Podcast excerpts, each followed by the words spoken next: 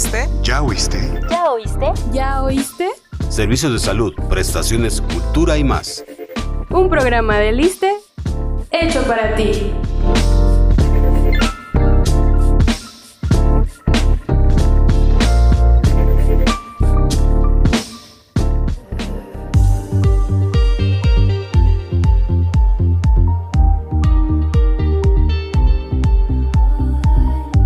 Gracias por estar con nosotros en un programa más de Ya oíste. Desde su niñez hasta la edad adulta, la salud de la mujer es muy importante. El cuidado de ellas requiere de especialistas. Por ello, buscamos que esta información sea benéfica para ti. Hoy nos acompaña el doctor Rodrigo Ruz Barros. Gracias por estar con nosotros el día de hoy. Gracias por la invitación a ustedes y a toda la comunidad del ISTE. Doctor, ¿nos puede explicar cuál es la diferencia entre un médico ginecólogo y un obstetra? Bueno, mira, Fernando, esta es de las preguntas que yo considero más importantes. Anecdóticamente en nuestro país, la especialidad de ginecología y obstetricia vienen amalgamadas en un programa académico común, es decir, la especialidad, que dura cuatro años en la mayoría de las sedes, es de ginecología y de obstetricia. El médico cirujano que decide hacer esta especialidad sale con la cédula profesional de ginecólogo y de obstetra. No obstante, hay que reconocer que estas especialidades, si bien son inherentes a la mujer, son universos completamente diferentes. La ginecología, por un lado, es la que se encarga de atender todos los padecimientos ginecológicos, para resumirlo y ponerlo en términos más coloquiales, en los problemas relacionados con el útero o matriz de las pacientes,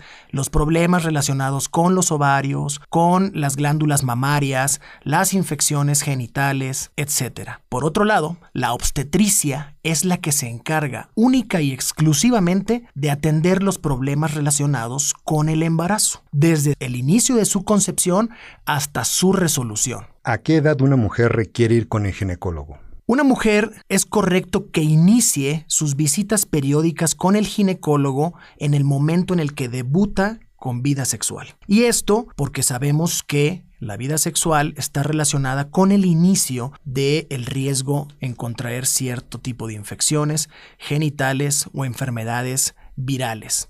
No obstante, si por alguna razón la mujer en sus etapas tempranas, en la infancia o en la adolescencia temprana, comienza con algún tipo de sintomatología que pudiera orientar el origen ginecológico de estas, es prudente sacar su cita y acudir con el médico ginecólogo para que la evalúe y haga la, la distinción si estos problemas son de origen ginecológico y si no, canalizarlas con el especialista que corresponda. ¿Por qué es importante que vaya con un ginecólogo? Para la detección temprana, de este tipo de patologías, como ya los comento.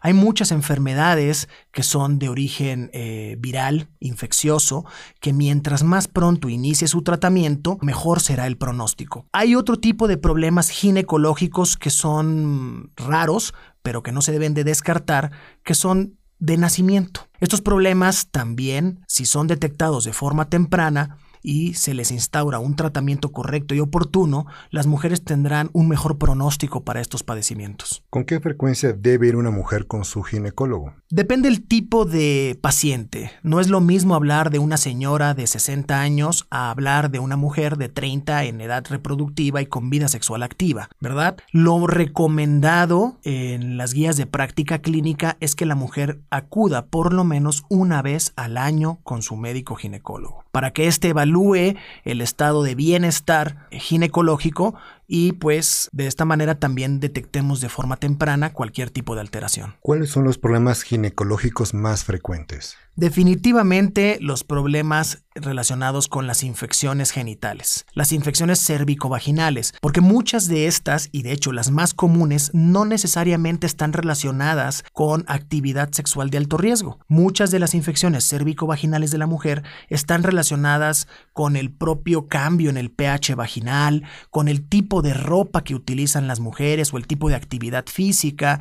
Hoy en día es muy común que las mujeres vayan al gimnasio, que anden en licra o en leggings todo el tiempo y esto predispone a la aparición de infecciones cérvico-vaginales que pues son susceptibles a tratamiento y que se corrigen muy fácil pero con un adecuado diagnóstico. Estos son los problemas ginecológicos más comunes. En el orden de ideas, los siguientes serían los problemas ginecológicos relacionados con las alteraciones menstruales. Estos ya tienen un origen más profundo y generalmente orgánico, es decir, que haya algo que esté produciendo estos cambios y que también es prudente que las mujeres acudan de manera oportuna con el ginecólogo. Una premisa que yo tengo para todas mis pacientes es, bajo ninguna circunstancia, los ciclos menstruales dolorosos o muy abundantes son normales. Y es que, anecdóticamente, recordemos que existe esta concepción muchas veces de estás así porque te está bajando. Es, un, comentario muy común que se les hace a las, a las señoritas o a las pacientes. No, bajo ninguna circunstancia. Un ciclo menstrual muy doloroso o muy abundante o que genere muchos cambios en el entorno de la mujer no es normal. Y esto debe de averiguarse y debe de estudiarse porque siempre hay una causa que produce estas alteraciones.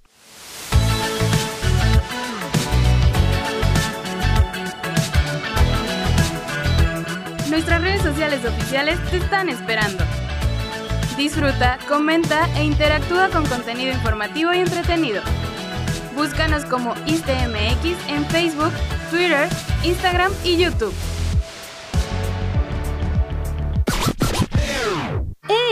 ¿Ya nos sigues en TikTok? Búscanos como ISTEMX y únete a la familia ISTE.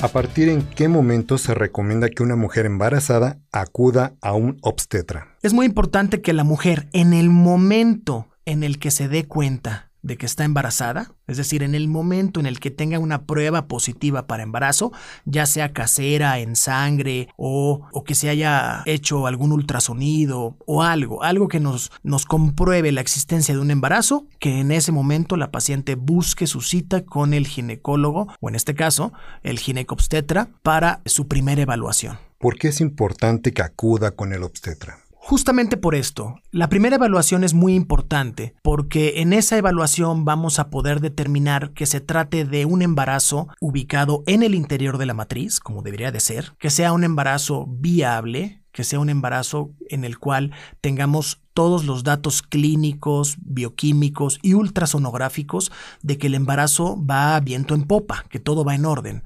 Entonces es muy importante que la mujer acuda desde el inicio de su concepción para poder garantizar un mejor pronóstico obstétrico en este caso. Hablando del embarazo, ¿durante cuánto tiempo supervisa el doctor dicho embarazo?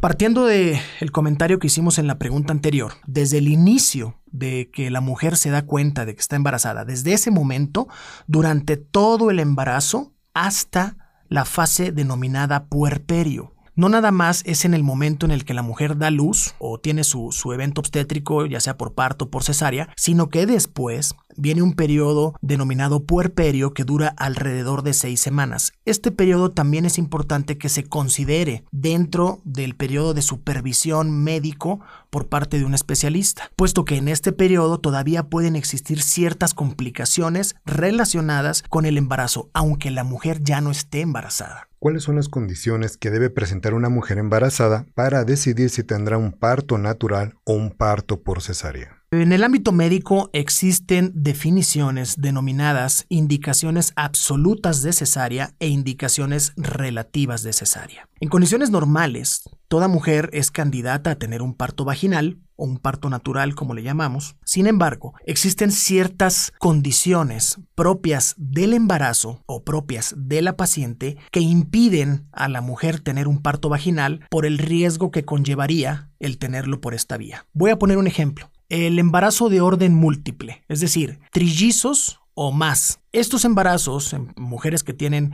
tres o más hijos en su vientre, el nosotros querer atender este parto por vía vaginal constituye un alto riesgo de un desenlace favorable en el embarazo.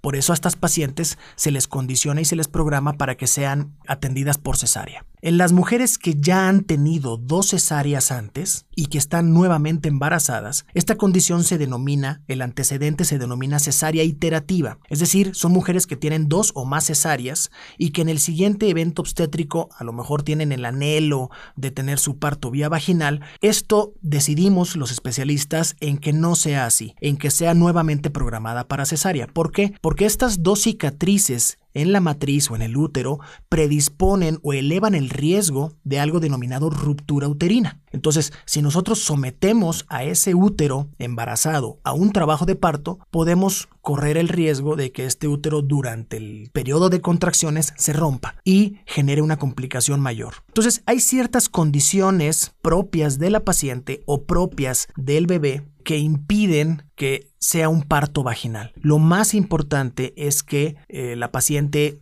esté en estrecha comunicación con su obstetra y que de la mano vayan viendo cuál es la mejor de las alternativas para la vía de nacimiento de su, de su embarazo, amén de evitar complicaciones en el mismo. Doctor, ¿qué otros riesgos se pueden presentar durante el embarazo? Bueno, en México, país, el principal riesgo por nuestras condiciones sociodemográficas es la diabetes gestacional y la preeclampsia. Recordemos que desafortunadamente nuestro país tiene una alta prevalencia de obesidad y sobrepeso. Entonces, enfrentar el embarazo con un problema ya de sobrepeso u obesidad condiciona riesgos muy elevados para la paciente de desarrollar durante su gestación algo que se llama diabetes gestacional o preeclampsia. La preeclampsia es una enfermedad hipertensiva asociada al embarazo que eleva los riesgos de morbimortalidad materno y fetal, al igual que la diabetes gestacional. Entonces, estos son los riesgos más comunes en la población gestante en nuestro país. Es por ello que este, volvemos a la, a la parte 1 de la entrevista, es importante que desde el principio del embarazo la mujer esté en adecuada e-, evaluación y revisión por su obstetra y que siga las indicaciones del mismo. Hoy en día la concepción que se tenía de que es que tienes que comer por dos porque estás embarazada es completamente falso. Saquémonos de la cabeza este tipo de, malas premisas y de argumentos culturales de, de la colonia y de la familia. Sabemos que la mujer con una adecuada alimentación nutre perfectamente a su, a su bebé y también se nutre perfectamente ella. Y con ello vamos a disminuir los riesgos de desarrollar estas terribles comorbilidades asociadas al embarazo.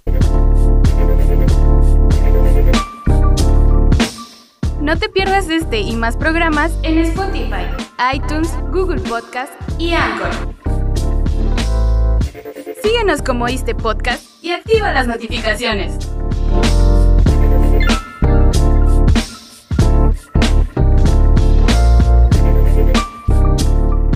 ¿Qué riesgos existen durante el parto o posparto? Bueno, hablaba yo de los riesgos que en México son más elevados. A nivel mundial, la primera causa de muerte materna es la hemorragia obstétrica. En México no lo es así, en México es la segunda causa, la primera causa es la preeclampsia. Entonces los riesgos eh, durante el parto o posparto van a estar relacionados principalmente con las comorbilidades que se desarrollaron durante la gestación. Es decir, una mujer que tiene preeclampsia o diabetes gestacional tiene más riesgo de tener algún tipo de complicación en el momento de su desembarazo, en el momento de su parto o de su cesárea, en comparación con la población sana. Estos riesgos principalmente van a ser riesgos de sangrado, de infecciones, de eventos cardiovasculares y de este tipo, relacionados principalmente con estas patologías que ya comentamos. Doctor, ¿el ISTE cuenta con los especialistas para atender a la mujer en estos temas de salud? Por supuesto. A ver, no es porque yo trabaje en el ISTE, pero yo siempre lo he dicho así. El ISTE es, para mí, la mejor institución de seguridad social en nuestro país. Desde los especialistas que se encuentran en Hermosillo, Tijuana, hasta los que se encuentran en Mérida y Campeche, en todo el país y a lo largo de todo el territorio nacional, las clínicas del ISTE cuentan con especialistas preparados para la atención de la mujer gestante en todos los momentos del embarazo. Y también cuentan con los subespecialistas, es decir, los médico materno-fetales, que se pueden encargar de las complicaciones relacionadas con el embarazo. Doctor, antes de finalizar la plática, ¿dónde podemos buscar más información sobre la salud de la mujer?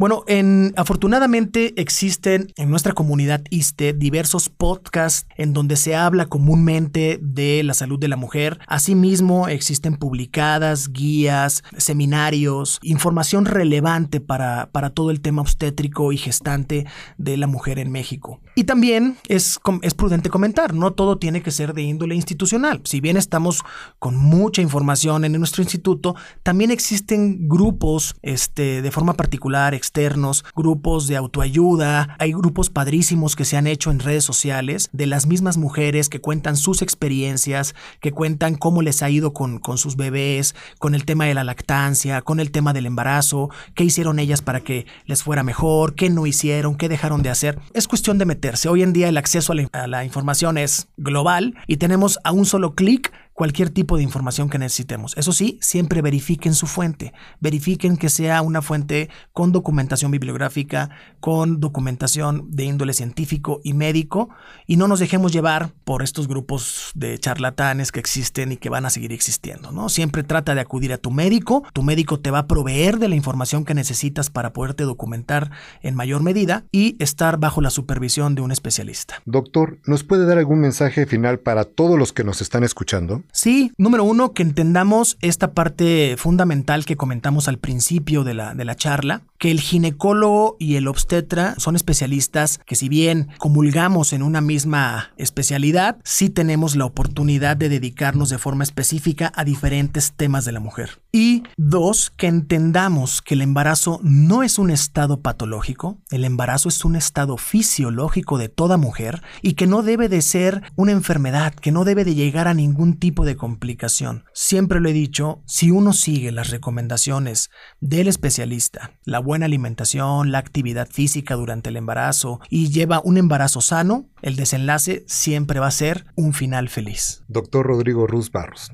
Gracias por estar con nosotros el día de hoy. No, gracias a ustedes por la invitación. Cuando me vuelvan a invitar, pues ya platicaremos de otros temas con mucho gusto, si quieren enfocados hacia la ginecología. A sus órdenes. Y gracias a todos ustedes por escucharnos. Los invitamos a que estén nuevamente con nosotros. Esta fue una producción de la Unidad de Comunicación Social del ISTE. Se despide de ustedes Antonio Tapia en la producción y tu servidor, Saelín Fernando. Y recuerda, tu bienestar es primero. Hasta la próxima.